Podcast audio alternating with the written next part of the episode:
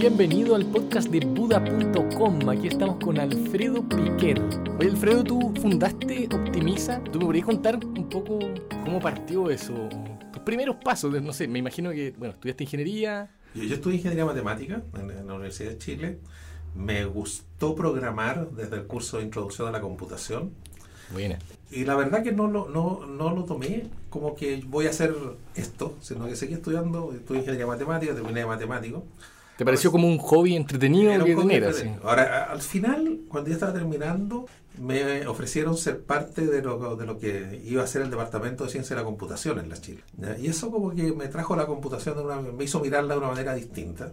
Ah, ya, ¿y no alcanzaste a tener una pega afuera? No, En la no. universidad misma te, te quisieron atrapar ahí. Me, me atrapó para formar el departamento. Al final mi trabajo de, de tesis de ingeniero matemático fue en realidad de, en, en computación. O sea, ahí eh, está, estamos hablando del año 76, 75 empecé. Lo nuevo era el concepto de base de datos relacionales, Oracle todavía no existía. Qué hey, no había, claro, no había mucho. ¿no? Y 75. implementamos una base de datos relacional operando en un sistema 360 eh, que para hoy en día es un equipo enano. O sea, Y en ese tiempo tú te, te lograbas imaginar que íbamos a llegar a lo que estamos hoy día No, como la computación. no. ¿Qué, qué es lo que, qué es lo que era para ti? O sea, O sea, yo lo encontraba súper entretenido. Esto de, desde la lógica, poder hacer que pasen cosas. ya, que se prende una luz o que, que, que pasen Eh, qué cosas. que- incluso que hay un cálculo, que hay un número, que, Ya. que, eh, era en esa época está- muchas veces era en tarjetas perforadas los datos de entrada y salía un listado. Claro, no era- ver, ver algo que había ocurrido y que, no, y que no estaba asociado a... Porque yo siempre fui torpe con las manos, entonces esto de hacerlo desde la lógica era, era muy, Ah, era muy bonito. No lograba que pasara algo y sin embargo no, no necesitaba... El, a cambio tiene este desafío que siempre tiene la computación de que teóricamente como la lógica es exacta, todo debiera funcionar bien todo el tiempo. Claro. ¿ah? Entonces uno siempre se siente culpable de que las cosas no estaban tan exactas como uno esperaba o debía. Exacto. Sí, y, y toma un tiempo acostumbrarse a que hay que hacerse cargo también de que uno no es perfecto. Sí, ¿no? po. Eso, eso tal vez uno de los mejores como eh, características de la computación es que a uno lo, lo fuerza a ir generando una humildad a lo largo del tiempo. Eh, la computación está sirviendo para que las cosas funcionen. Ya no es un tema de backend, de back office como era antes. Claro. Cuando yo empecé que, ok, si no funcionaba, funcionará mañana y no es tan terrible. Ahora el mundo no funciona. Sí. Y entonces ahora tú tienes que ser responsable también de que tus propias imperfecciones introducen problemas y tienes que estar capacitado y preparado para responder a eso. claro. Y claro, se han desarrollado herramientas para eso, pero tenéis que usarlas. po. O sea, no, no es ya... Y yo creo que va no falta mucho ya para que empecemos en, en esos aspectos a estar regulados. Ah, tal Ah, mira, cierto. Tal, como el resto de la ingeniería, Claro. la ingeniería de construcción, por ejemplo, ya está súper regulada, hay normas, reglas y están normadas ya. Y hay Sí, pues no de- podía ser un muro más flaquito que no sé cuánto. O sea, no a llegar y. Claro, y ya, ya a nadie se le ocurriría hacerlo tampoco. Claro. Ah, está dentro, la- está dentro fuera de la norma nomás, claro. claro. Y, y yo creo que nuestra profesión está entrando en los próximos 20 años en un periodo normativo. ah, En que ya, porque es demasiado importante. No es algo que podamos. Claro. eh, eh, y para responder socialmente, tú vuelves con, la- con, con normativas para asegurar. Y eso, eso podría enlentecer un poquito el desarrollo, probablemente, ¿no? no sé si lento, te fija un cierto costo. Ya. Ah, No te permite abaratarlo más de una cierta cantidad. Claro. Pero también la normativa te permite abaratar, porque no necesitas volver a pensar, volver a diseñar. Claro. O sea, hoy en día alguien construye un galpón simple y no, no hace todo No el hace cálculo ingeniería. estructural. O sea, No. no, no, no, tú sabes la norma, lo grueso, la cuestión, el fierro, ya. O sea, no, Claro. no, no, necesitas. Entonces también te genera eficiencia. Exactamente.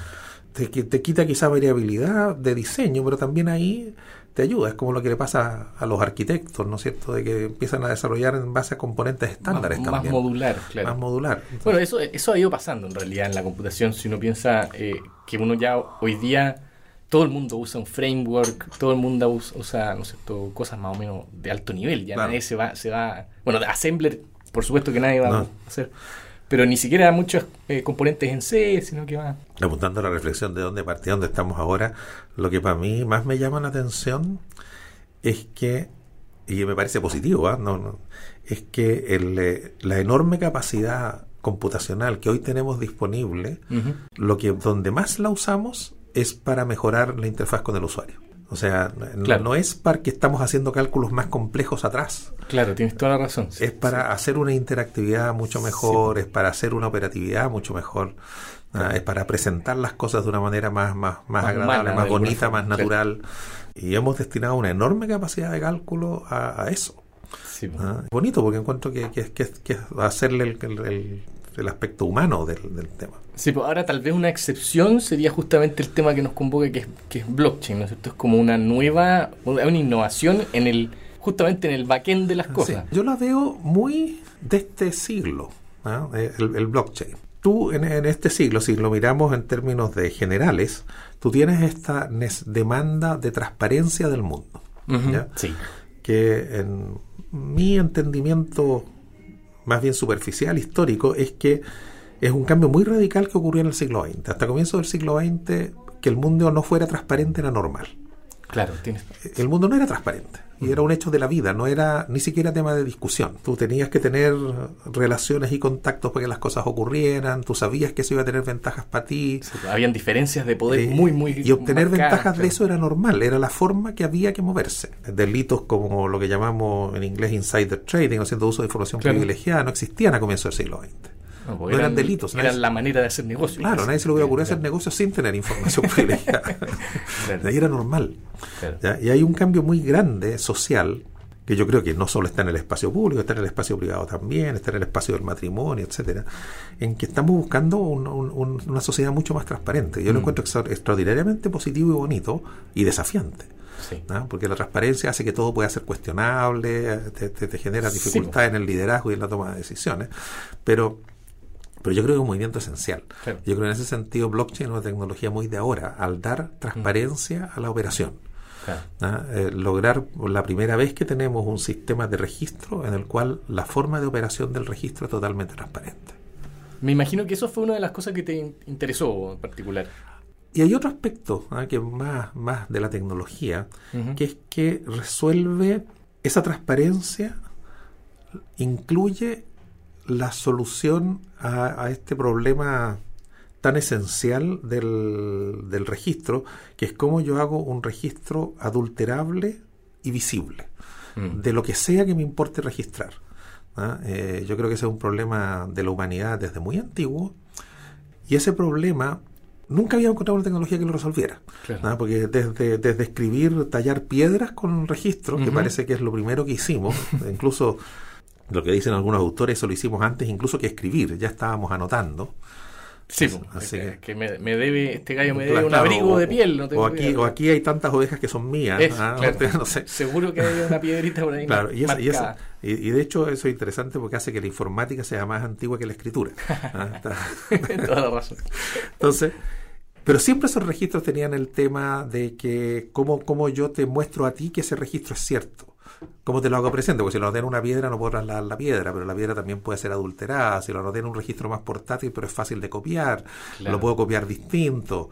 Entonces empiezo a tener el tema de generar instituciones que los custodian o buscar que en la memoria colectiva, pero cómo creo en la memoria de no sé. Y fuimos desarrollando mecanismos e instituciones, pero nunca logramos resolver el problema. Mm.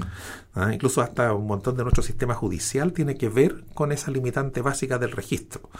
Ah, incluso ya de lo que he ido aprendiendo hoy, un, juicio se resuelve mucho en al final en lo que dicen personas, no en el registro, sino en lo, que, la persona dice que el registro decía. Claro, claro. No en lo que ¿Ah? realmente se registra. No, no, no en el registro propiamente tal. Cierto. y blockchain provee una tecnología en la cual ese, ese registro público, solo basado en los algoritmos que lo protegen, es posible que tenga las propiedades que yo necesito, que sea duradero, de que no sea adulterable, de que sea fácil ponerlo como medio de prueba. Entonces, yo no necesito alguien intermediario que diga, está anotado en el blockchain. O sea, hay un poco de tecnología que se necesita, pero, pero está registrado así. Tú podrías hacer tu propia tecnología que lo comprueba también. y, es simple. Entonces, mm. eso y es público. Entonces, eso me, nos apareció apasionante, especialmente, solo en Optimiza llevamos ya muchos años, cuando empezamos a entrar en blockchain, trabajando en el mundo de los medios de pago, todo el tema de que los pagos finalmente ocurran, porque una cosa uno tiene la operación en línea muy bonita, la transferencia, el pago con tarjeta, lo que sea, pero los movimientos reales de fondos entre los agentes del sistema bancario ocurren después. Y hay mucho trabajo para que eso ocurra, muchos problemas que resolver, de repente diferencias que a veces toma días resolver y uno a veces lo ve uno mismo cuando ve un cargo que en realidad no, no es cierto y a veces hasta tiene que reclamarlo para que se deshaga, no ocurre automáticamente. Hay hartos temas que manejar, eso normalmente se llama los sistemas de apoyo al ciclo sistémico. Ah, y, entonces después de, después del día, al final del día, o cómo, cómo... Normalmente es un ciclo diario. En algunos casos hay más de un ciclo en el día cuando ah. se quieren soluciones más rápidas a, los temas. Eh, pero la, tradición es, diaria. Y son sistemas que normalmente dentro de las eh, siguientes, a veces dentro de las 8 horas, o sea, antes de abrir al día siguiente, a veces dentro de 24 o 48 horas, según los acuerdos comerciales que haya, resuelven los temas de, Normalmente se hacen cálculos netos y finalmente se transfieren los, los, los fondos. Entonces, pero son procesos que tienen que manejar excepciones, hay transferencias internacionales con las transacciones internacionales de Visa de Mastercard o de los bancos, o sea, hay hartos temas, cada uno como bien específico y distinto. Cuando aparece blockchain uno ve, pero aquí yo registro y ya está todo resuelto. Todos tienen acceso a los activos que necesitan, tienen acceso a la información. Pero tal vez una solución tan raíz que, que es complejo hoy día eh, porque habría que derribar muchas capas. Porque yo, ya se construyeron. yo, yo, yo, basé mis sistemas en las capacidades técnicas que tenía antes. Claro. Y mi operación, porque no, es solo el sistema informático, mi operación. Yo cada, porque me baso en que cada institución tiene que tener su base de datos y tengo que, se tienen que intercambiar información para tenerla razonablemente coherente. Claro. Y, hay diferencias, hay que resolverlas, y hay días, y días que se demoran en resolverlas, qué sé yo. El lograr tener no la llamemos base de datos, pero un conjunto de información replicado, que todos tienen exactamente la misma, que la tecnología te asegura que eso está igual, que cada uno puede mirar su copia sin necesidad de molestar al resto. Te cambia totalmente la forma de, operar. Nosotros partimos empezando a investigar lo que decían de blockchain, porque simplemente me llamó la atención los puntitos que decían uh, estos, si estos se cumplen, caramba, ¿qué esto va a ser? ¿Ah? Y partimos estudiando Bitcoin en particular, a su blockchain, y cuando empezamos a ver que efectivamente toda esa promesa se cumplía, dijimos, esta cuestión tenemos que meternos, porque esto va a ser importante, va a ser transformador. ¿Qué, rol ahí juegan la, Bitcoin o las criptomonedas en, esto? Porque Son el primer gran ejemplo de aplicación masiva de blockchain. Ya. ¿ya? Eh, de hecho, Bitcoin ni siquiera lo llamó blockchain, ¿eh? el término aparece después, pero, pero es el que inspiró a todo lo que vino después. Pero el hecho que el blockchain de Bitcoin opere el volumen que opera, no me actualicé para hoy día, pero la capitalización de mercado de los, de los bitcoins hoy, aunque han bajado del Zoom Peak, pero debe ser como cinco veces el circulante chileno, una cosa así. Ahí te digo al eh, tiro. Son 17 millones de bitcoins más o menos los que hay ahora, a 3.500 dólares, claro. Sí, a, esos dólares debe, ser como... 60 billones. Ya, eso, eso va a ser como dos veces el circulante chileno. Ya. ya eh, o sea, está hablando de cantidades que ya son significativas y que se han soportado consistentemente ya lleva 10 años. 10 años. Cumplió ah. ayer, de hecho. Ya, Y sigue funcionando. Claro. ¿ya? Eh, basado en los mismos principios. Eso más o menos prueba que la cuestión. O sea, eso, ya a esa altura no podéis dudar de la tecnología, por un lado. Claro. Ahí resolvió un problema, además, que sus creadores querían no tener el concepto de autoridad centralizada, totalmente descentralizado, totalmente libre, el que quiere participar, el que no conformar la red, generar un mecanismo de recompensa para el que participa en la red. O sea, es bien genial todo lo que lograron juntar ahí. Pero además la tecnología se, se confirma. Por lo tanto, para mí, lo, la gran impacto de las criptomonedas es que muestra que la tecnología funciona mm. y además desafía al sistema tradicional en el sentido de proveer de repente un medio de pago que no tiene una autoridad central, que yo creo que es un experimento social bien interesante. Ah, eh, y aun cuando yo creo que personalmente, personalmente, yo no creo que eso sea la forma, que sin autoridad central sea la forma que masivamente adoptemos esto.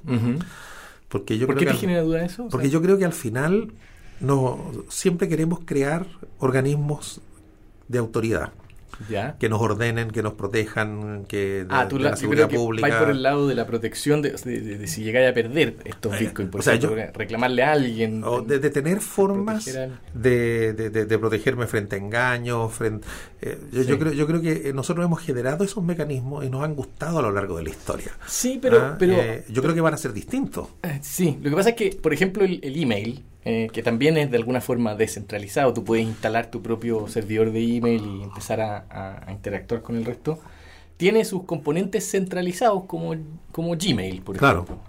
Tal vez acá vamos a ver algo parecido. O sea, vamos a tener una, una base que es descentralizada, que asegura en el fondo ciertas libertades, qué sé yo. Pero sobre eso, una, una construcción humana más... más- Ah, ahora, yo creo que cómo va a ser, yo no me atrevería a anticiparlo. Claro. Yo creo que una de las cosas interesantes del blockchain, mi mi mejor entendimiento es el siguiente. La democracia, las democracias, que la democracia moderna se inventa en Estados Unidos, ¿no es cierto?, con su independencia, se crea con el soporte tecnológico que había en la época y busca hacerse cargo de limitantes tecnológicos de la época. ¿ah? De por qué tener representantes, de cómo tener los representantes, de dónde armarlos, qué sé yo. Claro. Hoy en día la tecnología es totalmente distinta.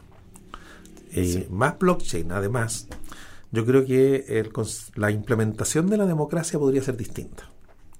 Ya, ¿y cómo te imagináis? Ahora, me cuesta imaginarlo, porque yo, yo, no- yo, yo no- de, de eso, yo, yo soy técnico. Sí, no, pero, pero, Pero yo creo que, yo creo que, yo sí sé que cuando uno arma alguna actividad humana, uno se basa en lo que hay disponible para Claro. armarla. Y hoy tenemos otras herramientas. Sí, o sea, O sea, a ver si, si tú- lo, si tú lo entiendo podrías- bien.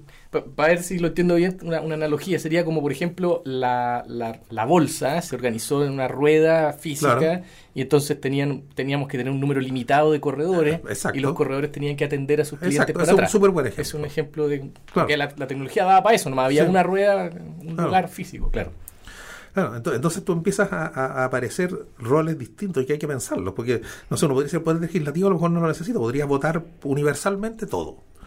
Ajá, pero, pero es que hay aspectos más específicos técnicos y de liderazgo, ¿dónde se ejercen? Ah, tengo- pero a lo mejor no tienen por qué ejercerse de la manera que las inventamos hoy. Claro.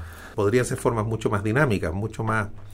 Y uno ve en- en agrupaciones jóvenes el ejemplo chileno de la... ¿Cómo se llama? De la AGECH, Ya, la ASECH. ASECH, Sí. de la ASECH, de que, de, de que ha logrado una organización mucho más flexible, con- con- usando mucho más Usando los mecanismos mucho- de remoto y de claro. participación, de, de consultas generales y por ahí va la, la, la Sí, búsqueda. Y yo, yo creo que blockchain es muy fuerte en eso porque te lleva además a dejarte un registro transparente de lo que pasó, de manera de que tú puedas, la, la- la autoridad pueda dar confianza de que está efectivamente, no sé, porque una votación efectivamente ocurrió de las reglas que, que, que di- que dijo tener. Claro, Como toda tecnología puede ser usada también para objetivos que no necesariamente uno, uno le gustan. claro. O sea, China es un ejemplo maravilloso. China está usando masivamente blockchain para asegurarse el acceso a la trazabilidad de todas las transacciones electrónicas de su gente. Ya, O sea, o sea, no, un- no le gusta, no le gusta Bitcoin porque ahí no los puede trazar lo tan fácilmente. claro, claro. Y, y también puede, porque como tú, sal- salvo que empieces a ofuscar tu- tus billeteras. Claro, si no le gustar Monero, por ejemplo, que es una... no, pues no le gustan esas cosas, pero sí ha desarrollado sus propios blockchain y, lo, y, está empezando a subir a, blockchain un montón de estas cosas de los pagos de WePay y, de, y créditos y qué sé yo. Pero ahí es un blockchain en el cual el gobierno tiene acceso a todo lo que está pasando, Claro. lo que le interesa es eso. orientado al control absoluto, más que a la libertad que plantea Bitcoin. Oye, ¿y qué, qué cosas han hecho en, en Optimiza? ¿Han hecho algún proyecto? Nosotros en Optimiza nos, nos dimos cuenta de que teníamos, después de, después de haber estudiado, de ver que esto servía, tenemos que meter las manos en la tecnología y probarla. Así que empezamos a hacer pruebas de concepto nosotros, o sea que armamos un laboratorio, que hemos tenido un par de ingenieros casi si- permanentemente asignados, eh, que han estado desarrollando pruebas de concepto internas en distintos ámbitos, la hemos mostrado en algunos casos a, a clientes, hemos trabajado también con alumnos practicantes de vacaciones, ahora tenemos, esto empezó un, un- un alumno memorista en que estamos armando un proyecto eh, piloto relacionado con Internet of Things y sensores y qué sé yo, para, para hacer pruebas además de las interfaces con...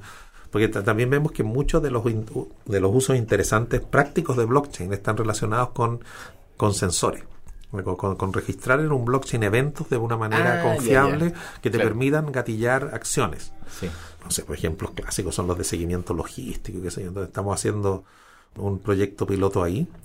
Y de hecho, Sí. ahora tengo que volver a la oficina porque vamos a revisar el, el- el concepto que están desarrollando los cabros ahí. ¿no? No, Ya, no. que- entretenido.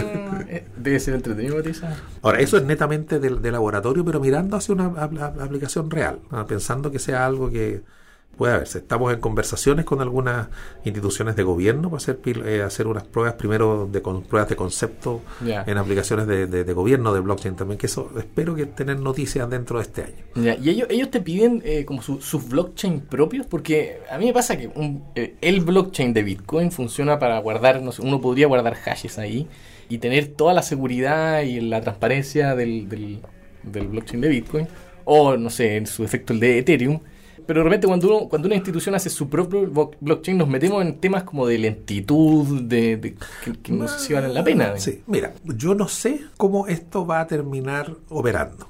Yo, yo creo que tenemos mucho por descubrir todavía en los próximos cinco años para, para ver bien cómo, cómo esto va a ser.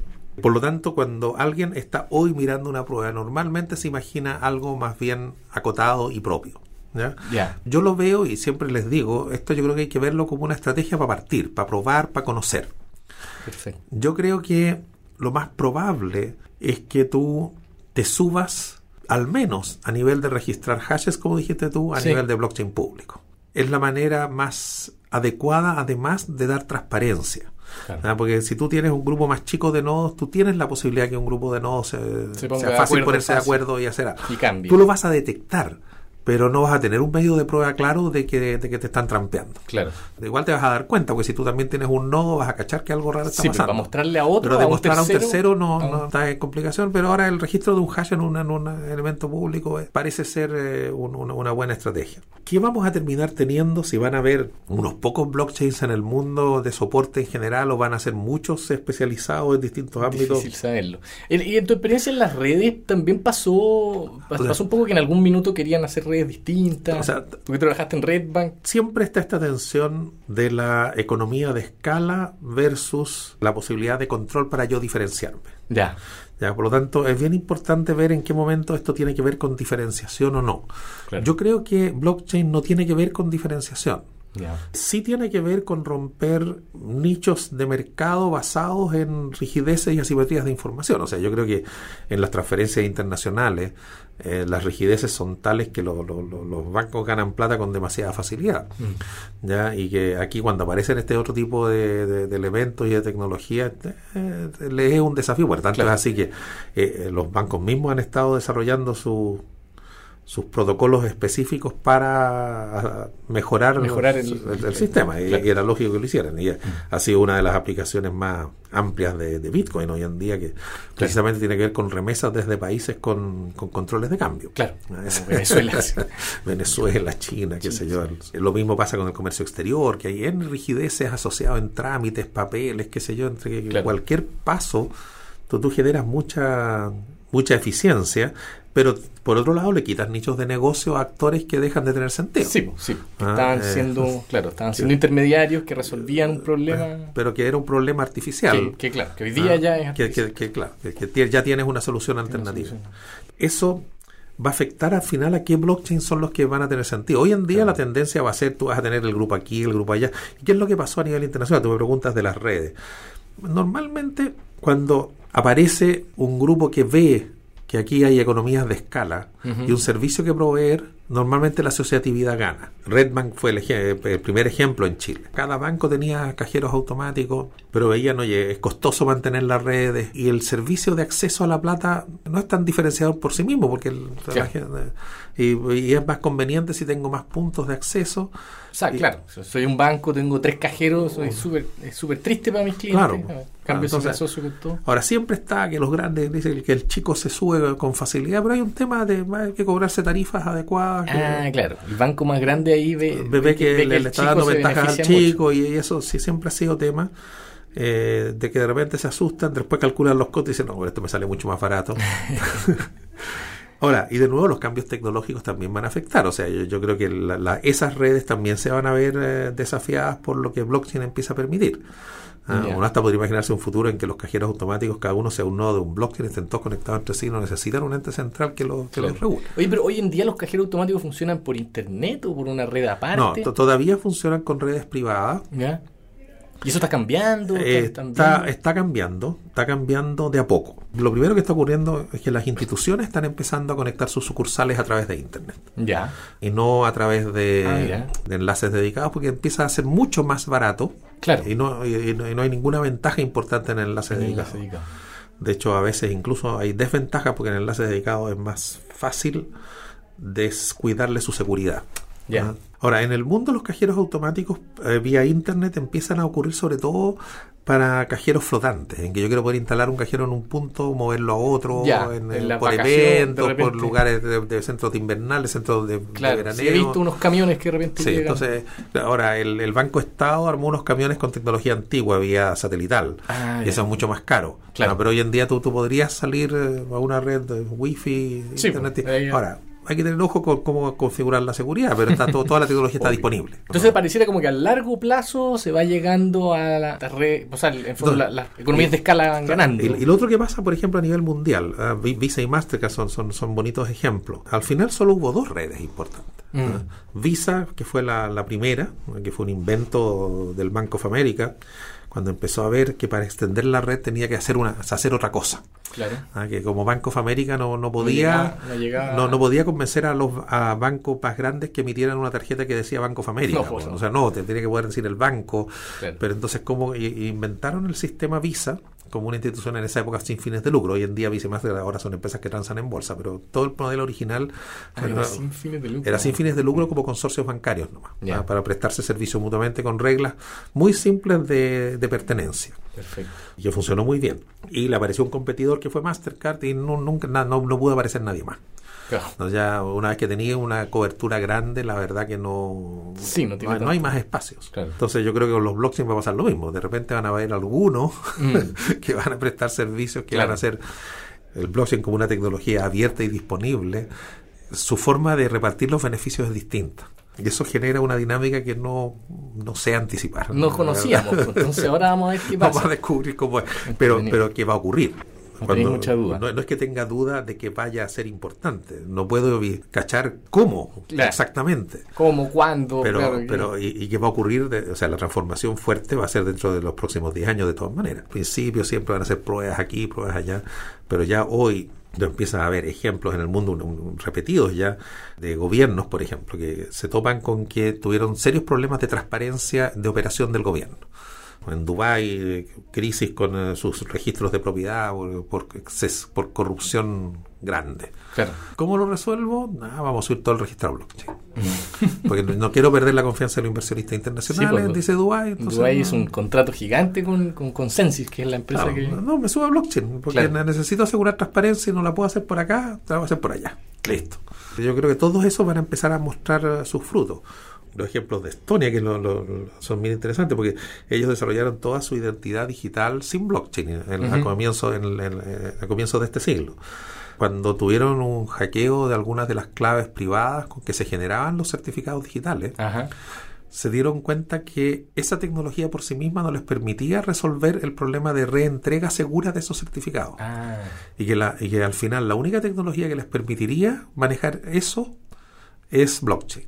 Por lo tanto, están relacionando blockchain como la manera de tener la información fundamental, independiente de que se puedan emitir certificados digitales. claro. Pero ahora el certificado no es el registro maestro, por decir así. Ya. El, el registro El maestro está en el blockchain. blockchain. Y de ahí Ese. yo puedo volver a emitir un certificado de una manera Ah, correcta y ligada Claro, claro, claro. fuera de, de las aplicaciones de pago y de comercio que son, son más, más, más a la mano y más evidentes. Así que en ese sentido, Sí. yo, yo tengo clarísimo que esto va a ser una, Oye, una revolución de todas maneras. Tú, tú viviste toda la, la- la revolución de, inte- de Internet, o sea, Sí. la, la- viste enterita. Y hoy día en, en, eh, en los temas como de Bitcoin, blockchain, qué sé yo, hay como una especie de invierno. La gente como que se deprimió porque como viene bajando Sí. el precio y todo.